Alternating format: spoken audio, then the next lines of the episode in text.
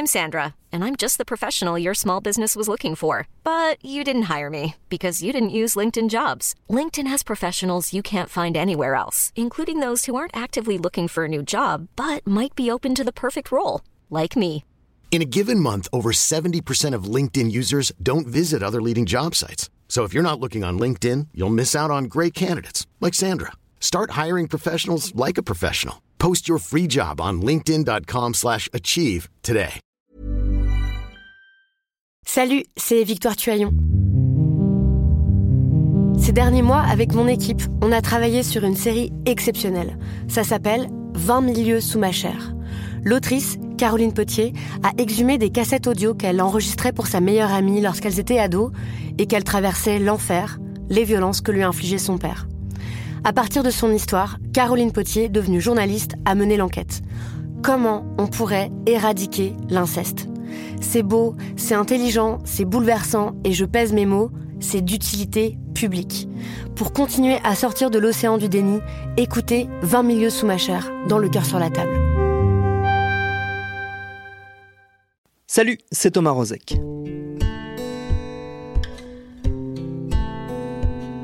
Dans très peu de temps, dans ce podcast, on va se poser la question de ce que la pandémie révèle, très cruellement d'ailleurs, des inégalités flagrantes de nos sociétés modernes. Des inégalités sociales, sexuelles, raciales. La maladie et le confinement qu'elle entraîne cochent toutes les cases des segmentations habituelles et contrairement à ce qu'on a un peu trop vite voulu croire, elle est loin de s'en prendre équitablement à toutes et tous, puissants et misérables, comme disait l'autre. Bref, avant de s'intéresser donc concrètement à cette inégalité face au virus, il se trouve que nous avions depuis quelque temps déjà envie de causer d'un sujet qui nous en approche un peu. L'argent des classes défavorisées. Surtout la façon dont ces dernières l'utilisent, voire dont nous imaginons qu'elles l'utilisent. Des thématiques qui sont au cœur d'un livre qui a éveillé notre intérêt et auquel cet épisode du jour sera très largement consacré. Bienvenue dans Programme B. Ce livre, il s'appelle Où va l'argent des pauvres? Il est paru chez Payot, signé par le sociologue Denis Colombi.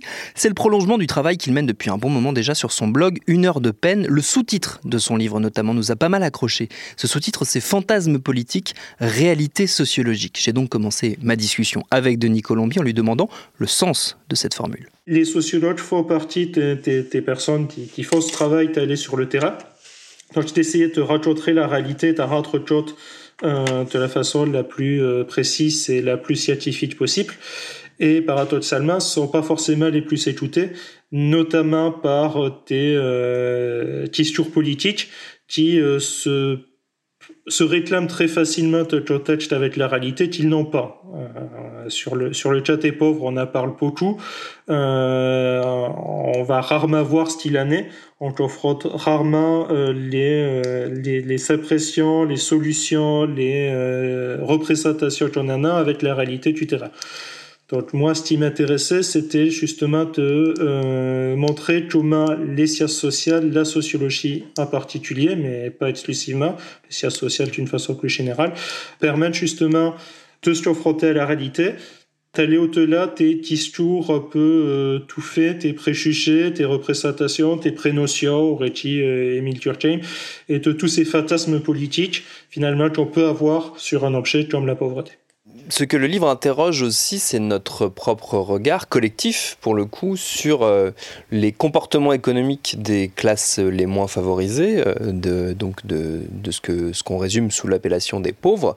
Euh, ce que moi je perçois, et ce que même on peut ressentir soi-même quand on s'interroge un peu sur ses, propres préjugés, c'est que c'est construit dans notre imaginaire à tous l'idée que euh, la foule, sous-entendu le peuple, c'est-à-dire les moins, euh, les classes les plus basses euh, socialement parlant, sont par nature déraisonnables. Ce qui est un peu le, on va dire le pendant de la psychologie des foules de, de Gustave Le Bon, qui a, qui, a, irrigué comme ça un peu la pensée tout au long du XXe siècle. Est-ce qu'on est encore enfermé dans ce schéma de pensée-là et qu'on a du mal à s'en défaire. Euh, Il me semble que oui, que c'est qu'on est toujours enfermé dans cette idée, dans ces, dans ces fantasmes euh, et ces représentations sur les pauvres, sur Plus généralement, les, les classes populaires, euh, parfois c'est euh, sur la simple la, la simple de la société, on a tendance à interpréter euh, les comportements comme état irrationnel, comme état euh, idiot, tité par tes sentiments, par tes émotions, et à ne pas y voir ce que ça peut avoir de rationnel, te réfléchir, te calculer. Euh, pas forcément rationnel, ça veut pas forcément dire que c'est efficace à tous les cas, que c'est parfait, mais la représentation qu'on en a, en fait, c'est souvent euh, des personnes qui réfléchissent pas, qui réagissent euh, à stimuli et qui ne vont pas avoir euh, un tas de réflexions. Que, souvent c'est le cas. On l'a vu, je pense, encore récemment au début, euh, au début du confinement avec les euh, les réserves faites par un certain nombre de, de personnes, les magasins évalissés, en particulier avec le papier toilette qui a fait beaucoup parler, qui a fait beaucoup rire et parfois beaucoup s'étigner certaines personnes. On a tendance à voir ça comme état quelque chose qui est euh, idiot, qui est mal fait, des personnes qui réagissent, oui, comme vous le dites, comme une foule, qui réfléchit pas, qui est euh, soumise à l'État. Et euh, en fait, si on prend la peine d'y réfléchir, je pense qu'on peut y voir euh, des, formes de, rationalité. Et il faudra en fait qu'on arrive à reconnaître que la rationalité, les façons d'agir en matière économique en particulier, elles sont pas uniques. Il n'y a pas une seule bonne façon de faire qui serait valable pour tout le monde, à toutes les époques, à tous les moments, à n'importe quel niveau de la société. Et euh, les comportements des plus pauvres sont parfois très rationnels, mais ils sont rationnels état donné la situation à laquelle ils se trouvent. Moi, mon propos, c'est d'essayer de montrer que si on était à cette même situation, dans une situation de pauvreté, on serait amené souvent à faire les mêmes choix. Oui, parce que ce qui, sous, ce qui sous-tend aussi euh, votre travail et ce qu'on ce ressent euh, euh, à sa lecture, ce qu'on comprend à sa lecture, c'est que, on parlait de préjugés tout à l'heure, l'un des préjugés essentiels, c'est que on, on, continue de penser, et là c'est un, un jugement moral et non pas scientifique, on continue de penser que si les gens sont pauvres, c'est de leur faute. Voilà, on a cette idée que les pauvres sont pauvres parce que euh, ils sont un problème, parce qu'ils sont une tare, parce qu'ils sont fait de mauvais choix, de mauvais calculs. Et c'est aussi un, quelque chose qui est rassurant de notre point de vue, c'est euh, euh, aussi que si on tombait à la pauvreté, on n'agirait pas comme ça et donc on s'en sortirait. Et ça donne l'impression d'un monde qui a fait est bien organisé, avec finalement des pauvres qui ont ce qu'ils méritent, et du tout, puisque nous, nous ne sommes pas pauvres, c'est que nous, nous, nous savons un, certain mérite. Effectivement, c'est un jugement qui est très sapra de morale, cette idée qu'ils sont pauvres parce qu'ils l'ont bien mérité, parce qu'ils l'ont cherché, ce qui fonde à raison, de notre point de vue, les inégalités. C'est quelque chose qui devient alors une sorte de raisonnement un peu circulaire. Pourquoi sont-ils pauvres? Parce qu'ils sont de mauvais comportements et euh, ils sont de mauvais comportements et ça sont punis par la pauvreté. Finalement, c'est quelque chose qui est, qui est très très rassurant parce que ça nous confirme aussi que nos comportements, que tous sont les bons et que nous-mêmes, euh, nous n'avons pas de traces d'irrationalité ou de bêtises. Et ce que j'essaye de montrer aussi, c'est qu'un certain nombre de comportements que l'on reproche très facilement aux plus pauvres, par exemple les sachants euh, ostentatoires de biens euh, purement symboliques ou les sachats compulsifs euh, ou des choses comme ça, ben finalement tout le monde les sent craquer à un moment donné pour acheter quelque chose qui est bien au-dessus de, de, nos moyens, c'est pas réservé aux plus pauvres. Nous le faisons aussi, t'as les classes moyennes, t'as les classes supérieures, etc. La différence qui existe avec les pauvres, c'est pas que nous sommes capables de nous contrôler, euh, nous ne sommes pas plus capables de nous contrôler que la moyenne des, personnes les, les, plus pauvres. Ce qui change, c'est que lorsqu'on le fait, ça moins de conséquences parce qu'on a plus d'argent. Oui, on en revient à la, à la fameuse phrase de, de, Pierre Desproges les aspirations des pauvres ne sont pas très éloignées des réalités des riches. Ce qui va dans ce sens, c'est que cette, ce regard moral, euh, il permet aussi de faire reposer sur les individus, en gros, euh, les failles du système, et non pas sur le système qui, euh, qui, qui lui-même entraîne ses, ses, failles. On a une lecture purement individualiste de la situation des pauvres, c'est-à-dire cette idée, ils sont pauvres parce qu'ils ont fait quelque chose. Et le plus souvent, en fait, les pauvres sont pas pauvres parce qu'ils sont fait quelque chose. Ils sont pauvres parce qu'ils sont nés pauvres, parce qu'ils sont traqués à la pauvreté, parce que cette pauvreté continue à, se reproduire. On met ainsi sur la pauvreté, sur le taux des euh, euh, achats compulsifs dont je parlais. Voilà, les pauvres ne savent pas se, se retenir, ils s'achètent n'importe quoi, ils s'achètent par exemple des, des, des, des cigarettes. S'ils s'arrêtaient de fumer, ils ne seraient plus En fait, c'est vrai que les, pauvres fument euh, un peu plus que la moyenne, mais la cigarette est un moyen euh, de gérer en fait euh, la pauvreté, de gérer la difficulté de l'existence, et aussi un moyen de ne pas se sentir pauvre au point de devoir se, se priver de cigarette. Donc en fait, c'est la pauvreté, par exemple, qui explique le fait que dans les classes populaires et chez les chômeurs, par exemple, on trouve plus de personnes qui fument, et non pas le fait qu'ils fument qui, qui s'explique que qu'on est pauvre en réfléchissant à ça, euh, les pauvres sont pauvres parce qu'ils le méritent, parce qu'ils ont fait quelque chose, parce qu'ils sont une tare, parce qu'ils ont un problème. Qui ont fait disparaître de l'explication, qui ont fait disparaître de notre univers, c'est la pauvreté elle-même. Elle devient une simple chose une, une punition appliquée alors qu'elle a une force chossale, qu'elle est capable de chosser, d'expliquer un certain nombre de comportements. Et il y a toujours euh, cette, euh, ce recours euh, politiquement et on va dire dans le discours public à, à, des exemples frappants où on met en valeur ce que vous vous appelez le bien de trop c'est-à-dire l'achat qui devient un peu l'achat totem, euh, censé représenter le côté déraisonnable justement des, classes populaires. Ça a longtemps été l'écran plat qu'on a cité de nombreuses fois. Maintenant, c'est devenu le, smartphone. Alors que là aussi, il peut y avoir une forme de, rationalité derrière un achat qui peut paraître aussi, euh, aussi euh, irrationnel quand on a peu de moyens qu'un smartphone dernière génération. Oui, le smartphone, c'est devenu effectivement celui qui est le plus souvent énoncé. Ce type de piège, il faudra retracer toute l'histoire. Euh, à une époque, ça a été les baskets pour, pour, les, pour les jeunes. Après, c'est devenu les, les, la télévision, les draps plats. Et en fait, ça s'ajoute. Les, les, pauvres, si on suit certains raisonnements, ne devraient strictement rien avoir. Mais le smartphone, c'est d'autant plus frappant qu'il est... Euh, c'est pas un piège qui a une valeur symbolique. On, on l'investit souvent comme ça. Si ça, ah, les pauvres, ils sont tes smartphones, c'est parce qu'ils veulent faire comme, ils veulent faire comme t'es riche. Et en fait, euh, non, effectivement, un certain nombre de pauvres, même de STF, ont tes smartphones parce qu'ils en ont plus besoin que les riches, en fait, que les, que, les plus fortunés.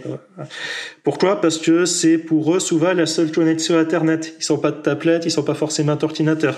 Ça permet de se connecter à tes Wi-Fi gratuits pour tes personnes qui n'ont pas forcément d'abonnement à Internet. Ça permet de carter le lien avec euh, une famille qui est parfois éloignée. C'est aussi un moyen, l'usage par exemple des médias sociaux pour les, les, plus pauvres, pour les STF par exemple, ben c'est un moyen d'avoir un espace sur lequel ils ne sont pas que pauvres, ils ne sont pas que STF, où ils peuvent se prestater comme état autre chose, puisqu'ils manipulent un peu plus facilement leur prestation de soi sur ces, sur ces médias, et c'est un moyen aussi de, de pouvoir à un moment donné relâcher le stigmate, être autre chose que simplement STF, que, euh, être pauvre. En fait, le vrai luxe aujourd'hui, c'est pas avoir un, smart, un smartphone, c'est pouvoir s'en passer pouvoir vivre sa vie en n'ayant jamais retour au smartphone est devenu quelque chose qui est plus distinctif peut-être que la possession de, smartphone. On vit dans un univers, dans une société qui un environnement qui a été passé pour tes chats qui possèdent des smartphones. Même l'attestation de sortie, la période de confinement, on peut désormais la faire euh, sur smartphone. On ne devrait pas s'étonner en fait que, les plus pauvres aient euh, aussi un smartphone. Au contraire, ils en ont plus que la moyenne pour faire tes démarches administratives, pour toucher tes revenus d'assistance. Parfois, on n'a pas le choix à part passer par Internet. C'est la dématérialisation des services publics. Il n'y a plus de guichet, il faut prendre rendez-vous, t'apport sur, euh, sur Internet.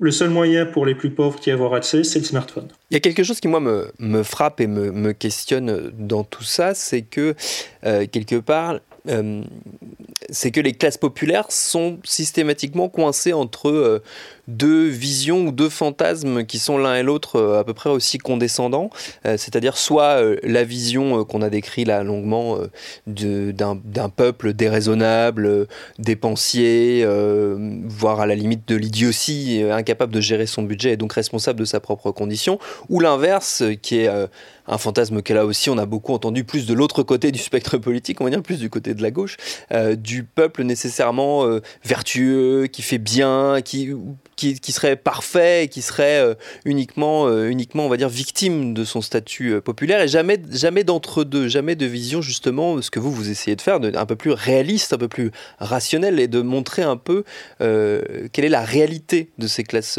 populaires. Est-ce que le principal problème, et on en revient après ce, développement à ma question. Est-ce que le principal problème, c'est aussi et surtout que euh, les classes populaires n'ont pas accès à la parole euh, médiatique et donc ne peuvent que très rarement dire quelle est leur réalité Oui, alors ça, ça c'est évidemment un gros problème. La, la, les classes populaires, les plus pauvres, sont ce que Pierre Pourtu appelait une, une classe objet et pas une classe sujet. C'est-à-dire, ils sont un objet de discours, on parle d'eux, on parle à leur nom, on parle à leur place, mais eux-mêmes ont rarement leur, euh, la, parole. Et je suis bien conscient que, que mon livre reconduit à partie faux, puisque je ne suis pas moi-même issu ni des classes populaires ni pauvres. Mais effectivement, il serait important qu'il ait l'occasion de s'exprimer, qu'il y ait des espaces aussi de construction euh, de discours. Le mouvement jaunes a été euh, un mouvement en fait qui a pu, pour une partie et une partie seulement des classes populaires permettre peut-être des formes d'expression et de structuration politique. On verra ce qui ressortira. Je pense que c'est un processus qui va prendre encore du temps et on va voir les conséquences sur, sur, sur un, un, terme, terme assez lent. Mais il y a effectivement ce problème qu'on on, on projette beaucoup de chances dessus mais on, leur donne rarement la, parole.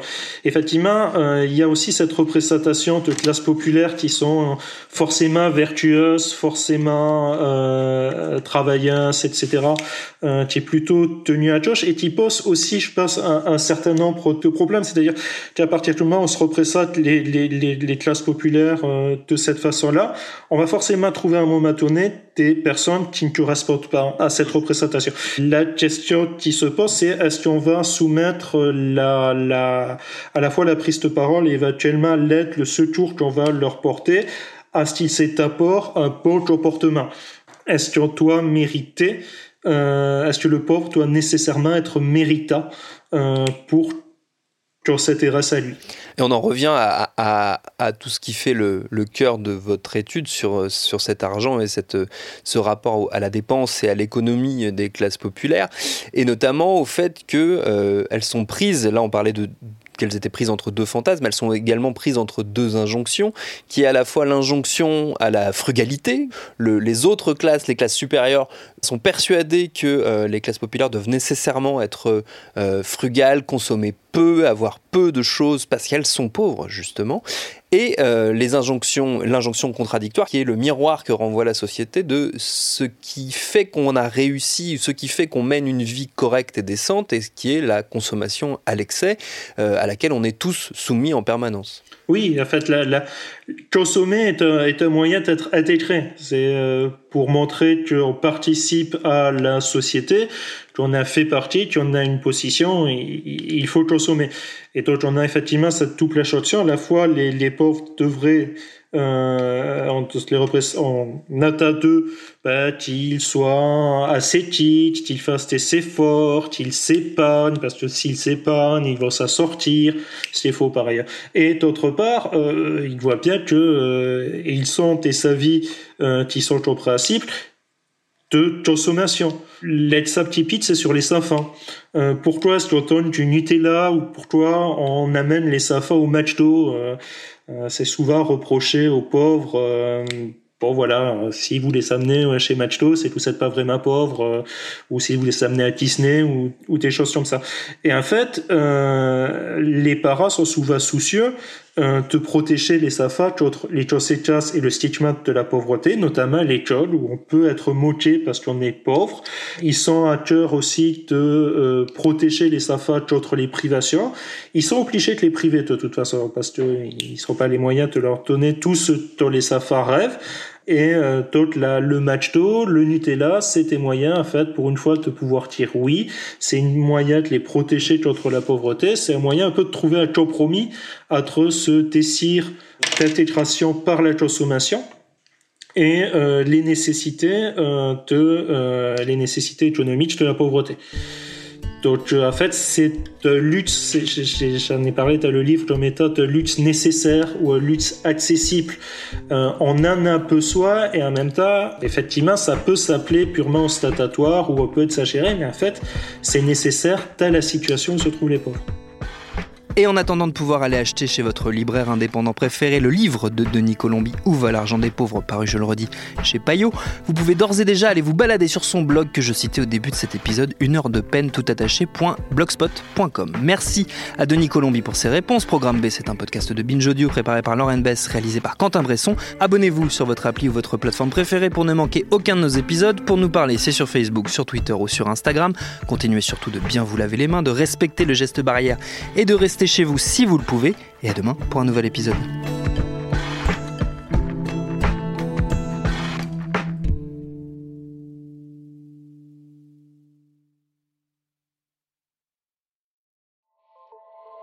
Salut, c'est Sinamir du podcast L'Affaire.